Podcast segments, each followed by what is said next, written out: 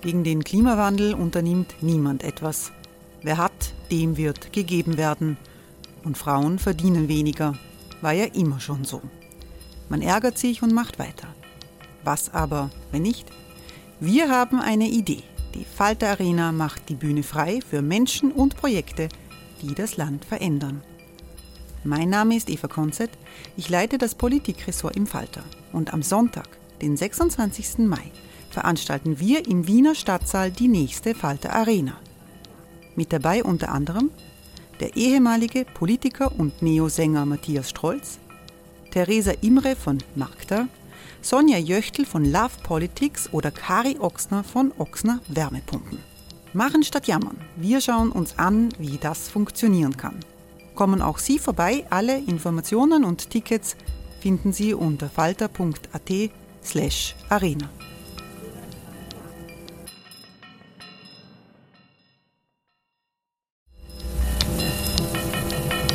Falter-Podcasts werden durch Werbung unterstützt. Das hilft bei der Finanzierung unseres journalistischen Angebots. Die Erderhitzung ist kein Gefühl, aber mit vielen Gefühlen verbunden. Sorgen etwa oder Angst. Eine Veranstaltung gegen diese Ohnmacht ist Tipping Time, eine Klimakonferenz der Zivilgesellschaft.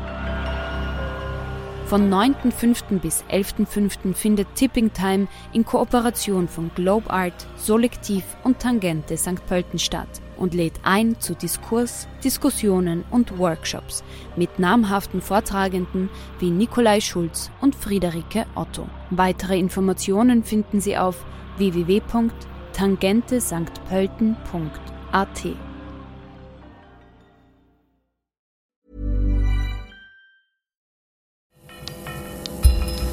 Falter Radio, der Podcast mit Raimund Löw.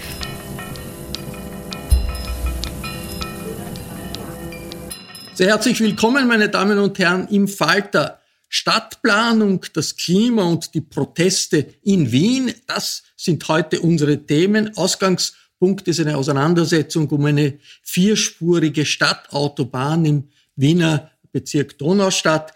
Es hat Baustellenbesetzungen gegeben. Eine Baustellenbesetzung ist abgebrochen worden. Die Besetzer sind, äh, die Besetzungsstelle ist geräumt worden, aber die Auseinandersetzung geht weiter. Die Aktivistinnen und Aktivisten wollen nicht aufgeben, wo, wobei schon der Begriff Stadtautobahn umstritten ist. Die Stadt sagt, das ist gar keine Autobahn, sondern eine Stadtstraße, weil das Tempolimit 50 wie überall in Wien gelten wird. Wir wollen heute aber vor allem grundsätzlich sprechen, ob eine Stadt, die wächst, weiter mehr Straßen braucht oder nicht und was die Folgen für das Klima sind. Wir befinden uns in der Redaktion der Wiener Wochenzeitung Falter in der Wiener Innenstadt, wo es viel Verkehr, es beruhigte Straßen gibt, aber trotzdem auch viel Verkehr.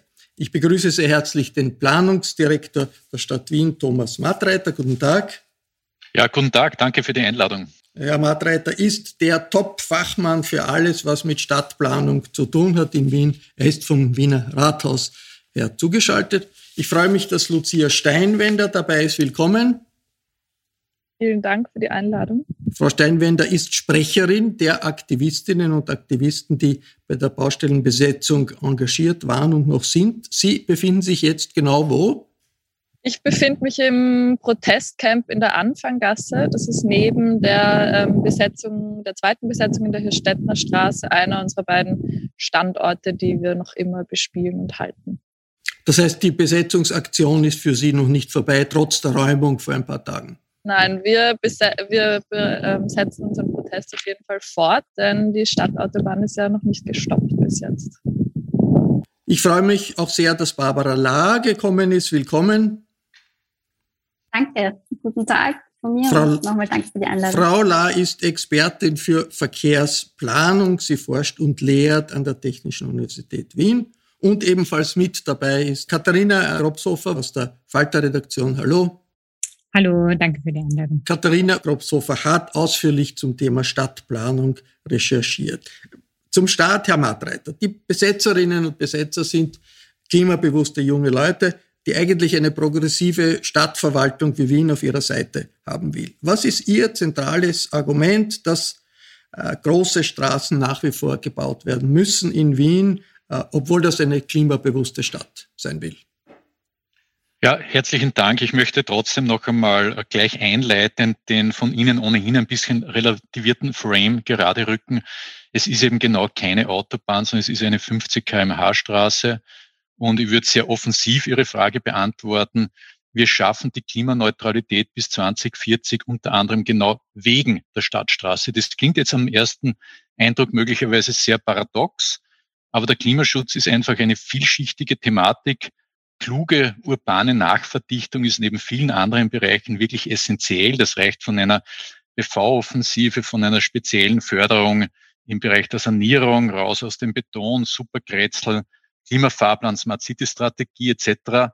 Wenn die Stadtstraße nicht gebaut werden würde, wäre das eben nicht nur schlecht fürs Klima, weil mehr Bodenverbrauch, weil äh, sozusagen mehr Zersiedelung, es wäre auch schlecht für die Mietenentwicklung. Es wäre schlecht für die Lebensqualität der Donaustädterinnen und Donaustädter. Äh, verweise hier nur auf die alten Ortskerne. Und insofern ist mein Konklusio zu Ihrer ersten Frage einfach, die Stadtstraße ist professionell geplant, mehr als ausführlich geprüft und unter anderem auch demokratisch beschlossen. Jetzt will Wien den Autoverkehr reduzieren um 40 Prozent, glaube ich, in den nächsten zehn Jahren. Das ist ein großes Ziel. Wie erklären Sie, dass trotzdem zusätzlich Straßen gebaut werden müssen? Ja, es braucht einfach auch langfristig Straßen. Also äh, man könnte sagen, Straßen gibt es seit Tausenden von Jahren. Es gab die Römerstraßen, die Gründerzeit hat Straßen aufgewiesen, da war das Auto noch nicht einmal erfunden. Also die Thematik ist jetzt nicht unbedingt, ob es Straßen gibt oder ob es keine Straßen gibt, sondern die Frage ist, zu welchen Konditionen diese Straßen bespielt werden. Und da ist Wien, denke ich, sehr offensiv. Also Wien ist äh, auch unter den Städten in Österreich, von den Bundesländern will ich gar nicht reden, die Stadt mit dem geringsten Autoanteil und auch wo dieser Autoanteil am schnellsten sinkt. Äh, wir dürfen nicht vergessen, Wien ist seit dem Fall des Eisernen Vorhangs um 400.000 Einwohner gewachsen äh, klarerweise braucht es auch dafür eine Anbindung im motorisierten Individualverkehr. Ich verweise hier auf Zustellverkehr, ich verweise hier auf Fernentsorgung, aber natürlich auch auf einen verbleibenden Bereich im Individualverkehr, den wir nicht wegbekommen, Wirtschaftsverkehr etc. Was mir aber wichtig ist, ja, ich halte einfach äh, diese Verkürzung, entweder ist man für die Stadtstraße oder für den Klimaschutz äh, für unzulässig. Wenn ich, um nochmal Ihre Frage präzis zu beantworten, den Autoverkehr massiv absenken möchte und Wien möchte das nicht nur, sondern in Wien passiert das ja auch laufend, ja, dann braucht es eben nicht nur eine ordentliche Gestaltung des öffentlichen Raums. Ich glaube, wir machen das, sondern es braucht auch strukturwirksame Maßnahmen, die großen Regeln, also wir weiten etwa die Parkraumbewirtschaftung aus. Wir haben beispielsweise äh, bei der Stellplatzverpflichtung nachgestellt, aber wir brauchen auch korrespondierend Maßnahmen des Bundes. Ich verweise auf, auf das Pendlerpauschale, Klimabonus etc. Alle, alles also klar. Auch hier brauchen wir Unterstützung. Alles klar, Herr Madra. Frau Barbara La als Verkehrsplanungsexpertin. Haben die äh, Kritiker ein bisschen unterschätzt diese Kernaussage, des, des, die Bedeutung dieser Kernaussage, äh, Straßen sind nicht immer böse, auch in klimabewegten Zeiten. Ich bin auf jeden Fall dafür, dass man das ein bisschen differenzierter diskutiert. Deswegen bin ich auch froh, dass wir heute zu dem Thema zusammengekommen sind. Ähm, man muss sich aber den Kontext vor Augen halten, ähm, hinter dem die Stadtstraße geplant wurde. Und das war immer als gemeinsames Projekt mit dem Lobautunnel, mit der S8 und der S1-Spange. Und auch in, den, in diesen vielfach geprüften Untersuchungen äh, wurden diese Straßenprojekte immer nur gemeinsam untersucht. Und nachdem jetzt der Lobautunnel abgesagt wurde, haben sich die Rahmenbedingungen für die Stadtstraße eigentlich komplett verändert. Und ähm, meiner Meinung nach sollte man das zum Anlass nehmen, auch dieses Projekt nochmal zu prüfen. Ähm, und sich zu überlegen, wenn es jetzt nur eine Erschließungsstraße für die neuen Stadtentwicklungsgebiete in der Donaustadt sein wird, ob sie wirklich in der Form ausgeführt werden sollte, wie das geplant war, als es noch eine Verbindung zwischen zwei Autobahnen war. Äh, Katharina äh, Grobshofer, wo gibt es da eine Art Kulturclash zwischen den Praktikern, der Herr Madreiter ist so ein Praktiker, ob jetzt grün oder rot äh, oder auch äh, Neos, und den Aktivistinnen? Denen es ums Prinzip geht? Also ich glaube, äh, was ich noch gerne zu dieser Diskussion hinzufügen möchte, ist, wir haben ähm, in, in, im Zuge unserer Recherche mit sehr vielen Stadtplanern und auch Verkehrsplaner und Planerinnen gesprochen.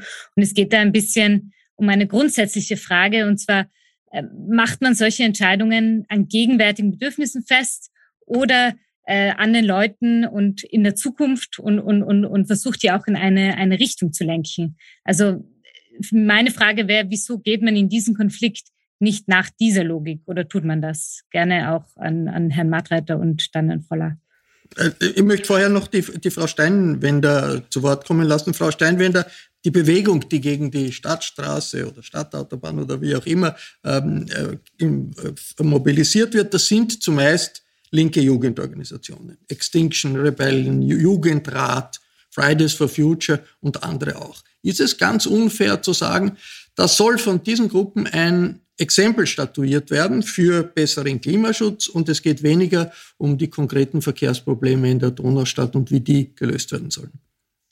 Naja, die Klimapolitik ist ja etwas, was nicht auf abstrakter Ebene passiert, sondern da geht es um die konkreten Projekte. Ich kann ja nicht, wie von der Stadt Wien in einem Klimafahrplan erst vor wenigen Wochen präsentiert, ähm, versprechen, dass wir bis 2040 vermeintlich klimaneutral sind, aber gleichzeitig Autobahnen bauen. Ich kann nicht, wie in der Smart City Strategie, wie Sie, die Sie, Herr Martreiter, schon angesprochen haben, für die Sie ja auch ähm, in der Rahmenstrategie verantwortlich sind, ähm, das Ziel haben, bis 2030 den motorisierten Individualverkehr auf 15 Prozent ähm, runterzuschrauben, aber gleichzeitig neue Autobahnen bauen und eben die Stadterweiterung wie in der Seestadt weiterhin ans Auto zu fesseln, weil das passiert hier. Sie sagen, es ist keine Autobahn, das ist eine vierspurige Straße mit Lärmschutz, mit teilweise Untertunnelung ohne einen Millimeter Gehsteig.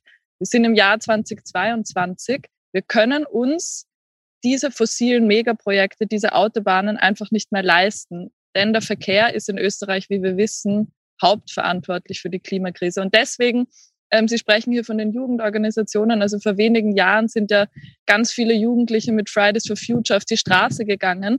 Und dass viele dieser Jugendliche jetzt hier sitzen, seit fünf Monaten in der Kälte eine Baustelle besetzen, ähm, passiert ja nicht aus Jux und Tollerei, sondern weil wir einfach gesehen haben, dass sich zu wenig bewegt. Und deswegen ähm, sitzen wir hier, um darauf aufmerksam zu machen, wir können 2022 einfach keine fossilen Megaprojekte mehr bauen. Wir brauchen jetzt eine Verkehrswende und darin muss, ähm, müssen diese riesigen Investitionen jetzt fließen. Herr Madreiter, äh, Ihre Replik, weil äh, das stimmt schon, diese ähm, Straße ist vor 30 Jahren geplant worden. Und die Frage der Kollegin Grobshofer ist, braucht man jetzt nicht eigentlich eine Veränderung der Art, wie Straßen gebaut werden, um die Leute wegzubringen vom Auto und, und, und in, andere, ähm, in einen anderen Bereich der Mobilität zu bringen? Äh, das sind alles sehr berechtigte Fragen und ich möchte an die Frau La anknüpfen. Auch ich finde es sehr wohltuend und danke da in Wahrheit auch dem Falter dafür, dass wir hier eine differenzierte Diskussion führen können. Äh, die Klimakrise ist unstrittig die größte Herausforderung der Menschheit. Sie ist letztlich auch eine soziale Krise ersten Ranges und wird aber daher auch von der Stadt mit aller Entschiedenheit bekämpft. Also mir ist das auch wichtig, weil ich, ich, mir tut es immer weh, äh, wenn da zu engagierten Jugendlichen äh, eine Trennlinie oder ein Konflikt konstruiert wird, der in meinen Augen unnötig ist und in Wahrheit einfach nicht da ist. Ja. Äh, zu den Fragen im Einzelnen. Äh, die Rahmenbedingungen haben sich geändert. Warum planen wir nicht um? Naja, die Rahmenbedingungen haben sich, haben sich sogar so massiv geändert, dass sich die Notwendigkeit in meinen Augen fast verstärkt hat. Ich verweise nur auf das ganz, ganz dynamische Bevölkerungswachstum. Das ist erheblich stärker, als wir es eigentlich ursprünglich vor 10, 15 Jahren geglaubt hatten. Ja. Also wir müssen, um die soziale Balance zu wahren, in weit mehr leistbare Wohnungen bauen. Und Wien ist da international ein wirkliches Role Model, als wir ursprünglich gedacht hatten. Noch einmal zur Frage, braucht man da wirklich zweimal zwei Spuren? Ja, und ich würde noch einmal eine, eine simplifizierende Rechnung bringen, aber ich glaube, dann wird es nachvollziehbar. Ja.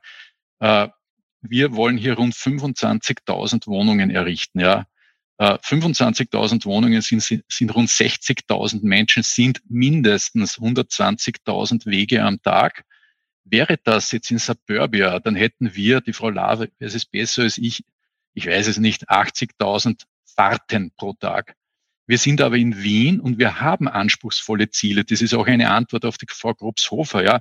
Wir planen ja genau zukunftsorientiert. Wir planen nicht mit dem Model Split, den die Donaustadt heute hat, sondern mit dem, den wir mittelfristig als realistisch betrachten in der Donaustadt. Also nicht mit 40 Prozent Autoverkehrsanteil, sondern mit 20 Prozent Autoverkehrsanteil.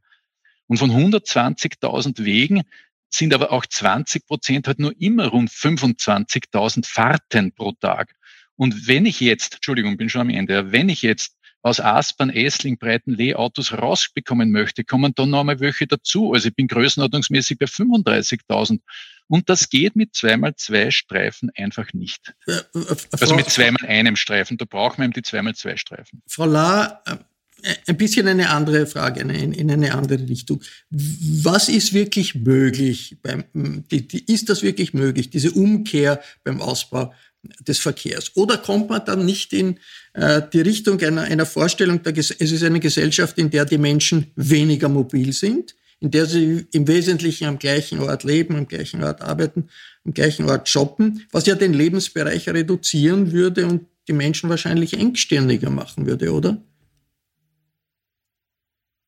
Also in der Theorie, und ich glaube, dass es auch in die Praxis umsetzbar ist, ähm, wäre ein anderes Verkehrsverhalten durchaus möglich. Also es wurde jetzt schon angesprochen, klarerweise wird es auch Autoverkehr geben ähm, mit der Stadtentwicklung und es ist da wirklich die Frage, ähm, nach welcher Planungsphilosophie ich arbeite. Also sage ich, es werden 20 Prozent Autofahrten sein und für die biete ich diese Infrastruktur an oder gehe ich da anders vor? Und die Sache ist, dass in den UVP-Modellen und so weiter wird das immer nur monomodal betrachtet. UVP das heißt, heißt Umweltverträglichkeitsprüfung, nur für alle, die keine Expertinnen und Experten sind. genau, danke. Ähm, und ich denke, wir könnten da durchaus utopischer denken und überlegen uns, wie müsste eine Stadt ausschauen, wo der Pkw überhaupt nicht mehr notwendig ist, wo ich vielleicht den Lieferverkehr trotzdem ähm, sicherstellen kann und da gibt es auch in anderen Städten ähm, interessante Lösungen mit, mit Bahnverkehr, äh, wo Umschlagsplätze in der Stadt zusammen ähm, mit Gewerbe- und Wohnungsansiedlungen gedacht werden und so weiter. Und in der, ich vermisse in der Debatte manchmal ein bisschen dieses Visionäre zu sagen, wir wollen es anders und deswegen gehen wir es anders an, anstatt zu sagen, ja, aber 20 Prozent Autoverkehr werden wir trotzdem noch haben und deswegen machen wir das so. Äh, Frau äh, Steinwender, ich möchte auch Ihnen ein bisschen die grundsätzliche Frage stellen des Gesellschaftsmodells, das hinter äh, den Protesten steht. Wie stark spielt bei den Zukunftsvorstellungen der Klimaschützer der Gedanke eine Rolle, Mobilität sollte überhaupt eingeschränkt werden. Also man soll in seinem Kretzel leben, soll dort bleiben, nicht mehr weit wegfahren in fremde Länder der, der Hintergrund, das ist ja, wäre ja für mich eine, eigentlich eine reaktionäre Utopie, weil Mobilität ist ja wichtig, bringt die Menschen zusammen und ohne einen Zusammenhalt auch auf internationaler Ebene wird die Klimakrise nicht in den Griff zu äh, bekommen sein. Diese Idee, Mobilität muss reduziert werden. Wie stark ist die da bei den Zukunftsvorstellungen der Klimaschützer? Also ich möchte mal kurz äh, daran anknüpfen, was Barbara La gerade gesagt hat, eben das Visionäre. Denn ähm, wenn wir weiterhin so massiv auf diese Klimakrise zurasen, dann werden wir massive Kosten ähm, zu tragen haben, dann werden wir massive Anpassungen in allen Bereichen des gesellschaftlichen Lebens vornehmen müssen. Das heißt, so oder so müssen wir sehr vieles umkrempeln. Die Frage ist, tun wir das jetzt, wo wir gestalten können, wo wir diesen Systemwandel als Chance wahrnehmen können, eben auch, wie der Herr Martreiter das gesagt hat, es geht ja auch um soziale Aspekte und diese Mobilitätswende sozial zu gestalten. Denn ein Privatauto ähm, beläuft sich auf massive monatliche Kosten für die Einzelnen. Nur 50 Prozent aller Wienerinnen haben überhaupt ein Auto. Ähm, was die Reduktion der Mobilität betrifft, ich finde es spannend, Sie haben gesagt, macht es uns dann nicht engstirnig. Ich weiß nicht, ob es äh, Menschen weniger engstirnig macht, wenn sie jeden Tag, äh, wenn sie nicht mehr jeden Tag im Stau stehen müssen, um in die Arbeit zu pendeln. Also ähm, worum es uns geht bei der Mobilität, ist eben verlagern, äh, vermeiden und verbessern. Darum geht's quasi. Aber nicht weniger Mobilität, richtig? Darf ich, ähm, darf ich da einhaken? Ich würde noch gerne aus, ja, aussprechen. Ähm, ganz kurz. Es geht eben darum, dass Menschen nicht mehr dazu gezwungen sind, ähm, vor allem ans Auto gefesselt zu sein. Es geht darum, dass ich vielleicht nicht jeden Tag im Stau stehen muss und irgendwo hinpendeln muss, sondern dass ich ein breites Angebot habe an günstigen öffentlichen Verkehr und mich selbst dazu entscheiden kann, vielleicht auch in die Freizeit ähm, irgendwo hinzufahren mit kostenlosen ähm, oder okay, kostengünstigen. Aber hinfahren ist nicht böse. Ganz kurz. Äh, äh, Nein, und was ganz wichtig ist, ist ja eben, dass es auch darum geht, nicht die Verantwortung für diese Veränderungen, die wir vornehmen müssen, auf Individuen abzuwälzen, sondern dass die Politik, die ja in die Infrastruktur investiert, jetzt klimagerechten Verkehr auf Schiene bringt, damit die Menschen diesen nutzen können. Gleich kommt die äh, Katharina, aber Herr, Herr Madreiter wollte was unmittelbar drauf sagen. Ja, ein, einfach ganz kurz. Ja, dem ist ja von den Zielen her total zuzustimmen und, und dem stimme ich ja auch zu.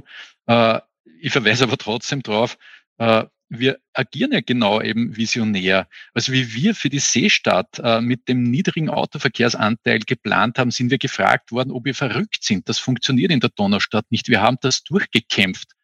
Wir haben die U-Bahn als erstes hingebaut. Wir sind weltweit, europaweit sind die Leute zu uns gekommen und haben gefragt, na, wie wahnsinnig kann man sein, eine U-Bahn aufs Feld zu führen, wo noch gar keiner dort wohnt. Und wir wurden belohnt. Die, die Seestadt in Aspern hat heute einen Autoverkehrsanteil, der ähnlich gut ist wie der siebte Bezirk beispielsweise. Und äh, was die Dimensionierung anlangt, äh, die Straße ist eben leider nicht überdimensioniert. Wir haben zum Beispiel noch keinen einzigen Satz gesprochen über den Wirtschaftsverkehr. Uns fehlen nördlich der Donau heute 60.000 Arbeitsplätze, um auch nur den Mix der Gesamtstadt zu haben. Und auch das ist ökologisch natürlich fragwürdig, weil es Verkehr produziert. Gut, gut. Äh, Katharina, jetzt die Art, wie, wie wir Städte planen.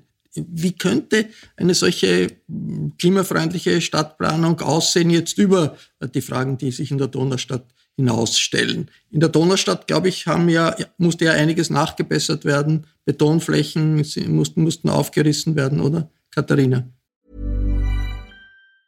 When you're ready to pop the question, the last thing you want to do is second guess the ring. At Bluenile.com, you can design a one of a kind ring with the ease and convenience of shopping online. Choose your diamond and setting. When you find the one, you'll get it delivered right to your door. Go to Bluenile.com and use promo code LISTEN to get $50 off your purchase of $500 or more. That's code LISTEN at Bluenile.com for $50 off your purchase.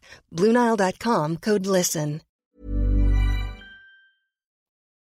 Ja, ich finde es sehr äh, spannend, was der Herr Madreiter jetzt gesagt hat mit, mit der U-Bahn, weil wenn man in die, vor allem in die Seestadt, die ja ein, ein, ein zentraler Platz der Donaustadt ist, geht, dann sieht man, dass gleich neben der U-Bahn-Station das erste Parkhaus ist. Und auch wenn man durch die Seestadt durchgeht, ähm, findet man überall diese Strukturen. Und das wäre ja quasi ein Kritikpunkt, um zu sagen, das Auto ist immer noch einfach ein integraler ähm, Teil, wie diese Stadt geplant wurde. Und trotzdem wird die Seestadt als klimafreundliches oder als Beispiel klimafreundlicher Stadtplanung gesehen. Ich bin mir nicht sicher, wie sehr diese zwei Sachen zusammengehen und ob da so in die Zukunft gedacht wurde, wenn man das auch mit anderen Beispielen wie Paris und Freiburg ähm, zum Beispiel vergleicht, wo ähm, einfach diese, diese, diese, diese Autofokus anders gedacht wurde. Also geht da nicht noch mehr? Das, ist, das wäre meine können Sie, mir, können Sie mir ein internationales Beispiel in der Größe der Seestadt nennen, das einen geringeren Autoverkehrsanteil hat als die Seestadt und in dem Zeitraum errichtet wurde? Aber wenn man als Beispiel nach vorne gehen müsste, dann könnte man ja sagen, gut, wir planen jetzt was Neues. Wir haben die Möglichkeit, hier den Platz zu schaffen, um das Auto noch da weiter Sie, rauszubringen. Da haben Sie völlig recht. Und jetzt sage ich Ihnen den Grund, warum Sie dort eine Hochgarage sehen. Ja, weil im, im, im tradierten Städtebau würden Sie die nicht sehen, weil da sind das Tiefgaragen für immer und ewig hinbetoniert. Warum machen wir in der Seestadt Hochgaragen? Weil wir hoffen und alles darauf hin planen, dass die Leute zukünftig noch weniger mit dem Auto fahren und wir dann die Möglichkeit haben, diese Flächen auch anders und sinnvoll zu verwenden. Das ist genau der Grund der Hochgaragen. Äh, äh Barbara La, wenn wir jetzt überhaupt an das Wachstum der Großstädte denken, das ja ein internationales Phänomen ist. In Asien riesige Städte, mehr als 10 Millionen äh, Menschen. In äh, Peking wird, wird, jede Woche eine neue U-Bahn-Station äh, gebaut. Trotzdem gibt's äh, äh, Autobahnen, Stadtautobahnen, Straßen. Es muss beides geben. Wird das bei, der, bei den Kritikern der Stadtplanung in Wien unterschätzt, dass man wirklich beides braucht, wenn man Städte äh, hat, die expandieren, die größer werden, was auch weitergehen wird, egal was wir tun oder was wir nicht tun. Ich glaube nicht, dass es unterschätzt wird. Ich glaube, es geht den Kritikerinnen vor allem um ein Umdenken. Also darum, dass man eben aufhört, äh, für eine prognostiziert gestiegene Anzahl ähm, an Autoverkehr zu planen, sondern stattdessen sich überlegt, ob man was anders machen könnte. Und ich würde gern zum Thema Mobilität bei der Definition noch was ergänzen, weil Sie haben gemeint, ob man die Mobilität einschränken möchte. Und es gibt unterschiedliche ähm, Definitionen, aber eine Definition ist Wege pro Tag. Und da geht es auch immer um den Wegezweck. Also die Menschen sind ja immer für dieselben Dinge unterwegs. Das heißt, am Weg zur Arbeit, äh, zur Bildung, Begleitwege und so weiter. Und äh, das verändert sich nicht. Also ähm, das Einzige, was sich verändert hat in den letzten Jahrzehnten, ist eigentlich das Verkehrsmittel und die Distanz. Das heißt, wir haben immer längere Strecken, immer schneller mit motorisiertem Verkehr zurückgelegt.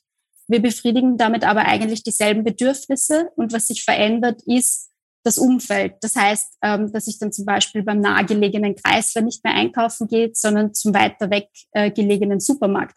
Und dadurch verändern sich auch äh, die wohnortnahen Strukturen. Und am Ende muss ich dann für denselben Wegezweck einzukaufen weiterfahren. Das heißt, es geht darum, das wieder zurückzubringen in die Nähe der Menschen, damit sie das auch fußläufig oder mit dem Fahrrad zum Beispiel erreichen können. Und das ist dann kein weniger an Mobilität, ähm, sondern ein, vielleicht ein Zurückgewinnen ähm, der Nähe. Und es gibt ja auch was zu gewinnen. Das ist jetzt nicht eine Einschränkung, wenn ich nicht jeden Tag sehr weit mit dem Auto fahre, sondern das ist auch ein Mehr an Lebensqualität. Damit kann ich die lokale Wirtschaft unterstützen.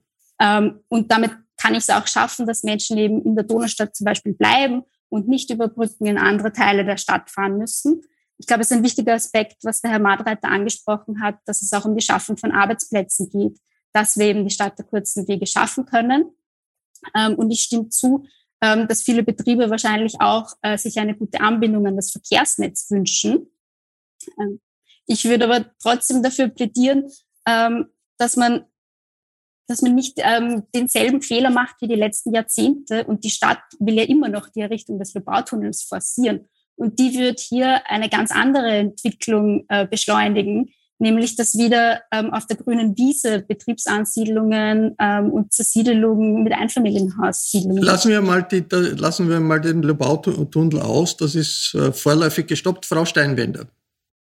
Ähm, na, das wäre eben ein irrsinniger Trugschluss, denn ich möchte ähm, gerne an den, also eine Rückfrage an den Herrn Martreiter stellen wenn ähm, die Seestadt, die ursprünglich autofrei deklariert war und immer noch für sehr wenig Autoverkehr gedacht ist, so wie Sie das gerade beschrieben haben, warum braucht es denn dann eine 460 Millionen teure vierspurige Hochleistungsstraße dahin?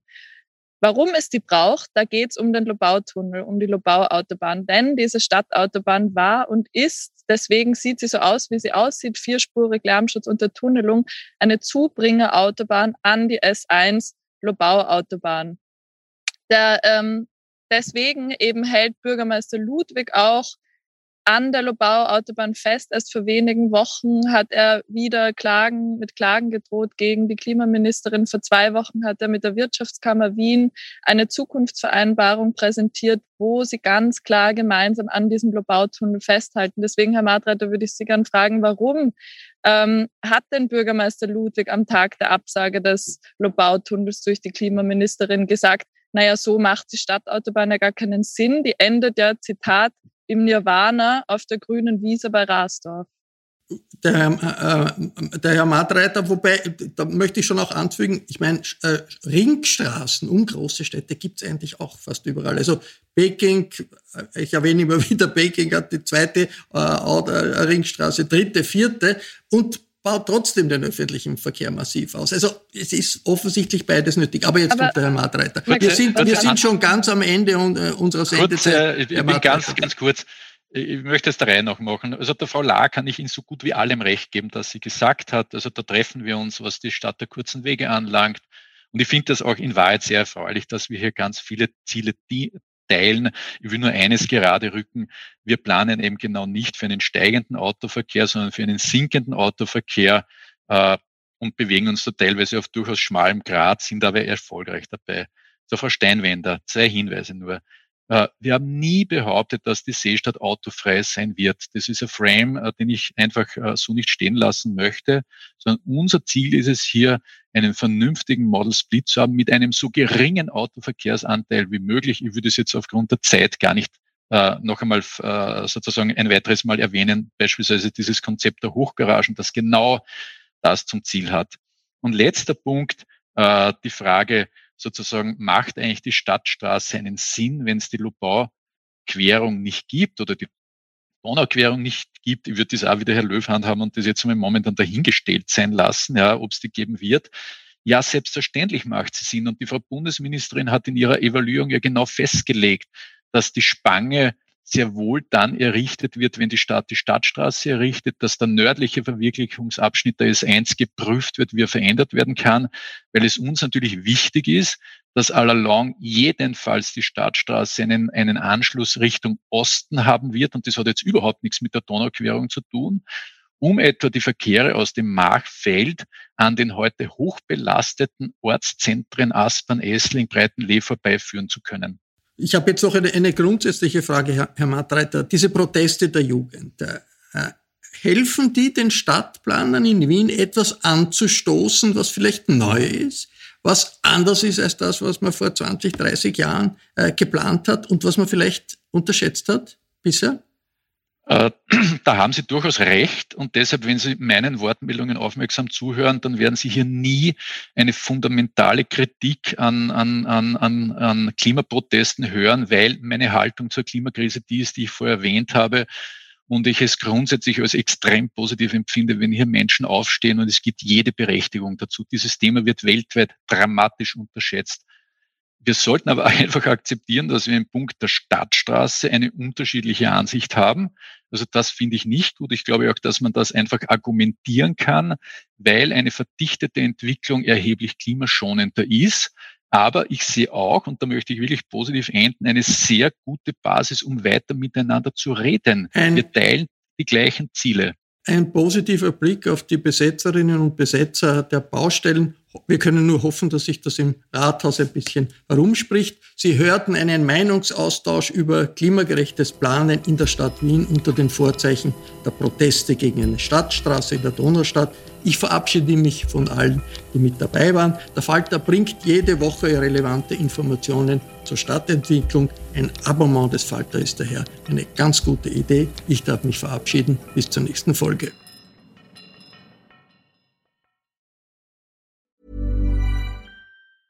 Even when we're on a budget, we still deserve nice things. Quince is a place to scoop up stunning high-end goods for 50 to 80% less than similar brands. They have buttery soft cashmere sweaters starting at $50, luxurious Italian leather bags, and so much more. Plus, Quince only works with factories that use safe, ethical, and responsible manufacturing. Get the high-end goods you'll love without the high price tag with Quince.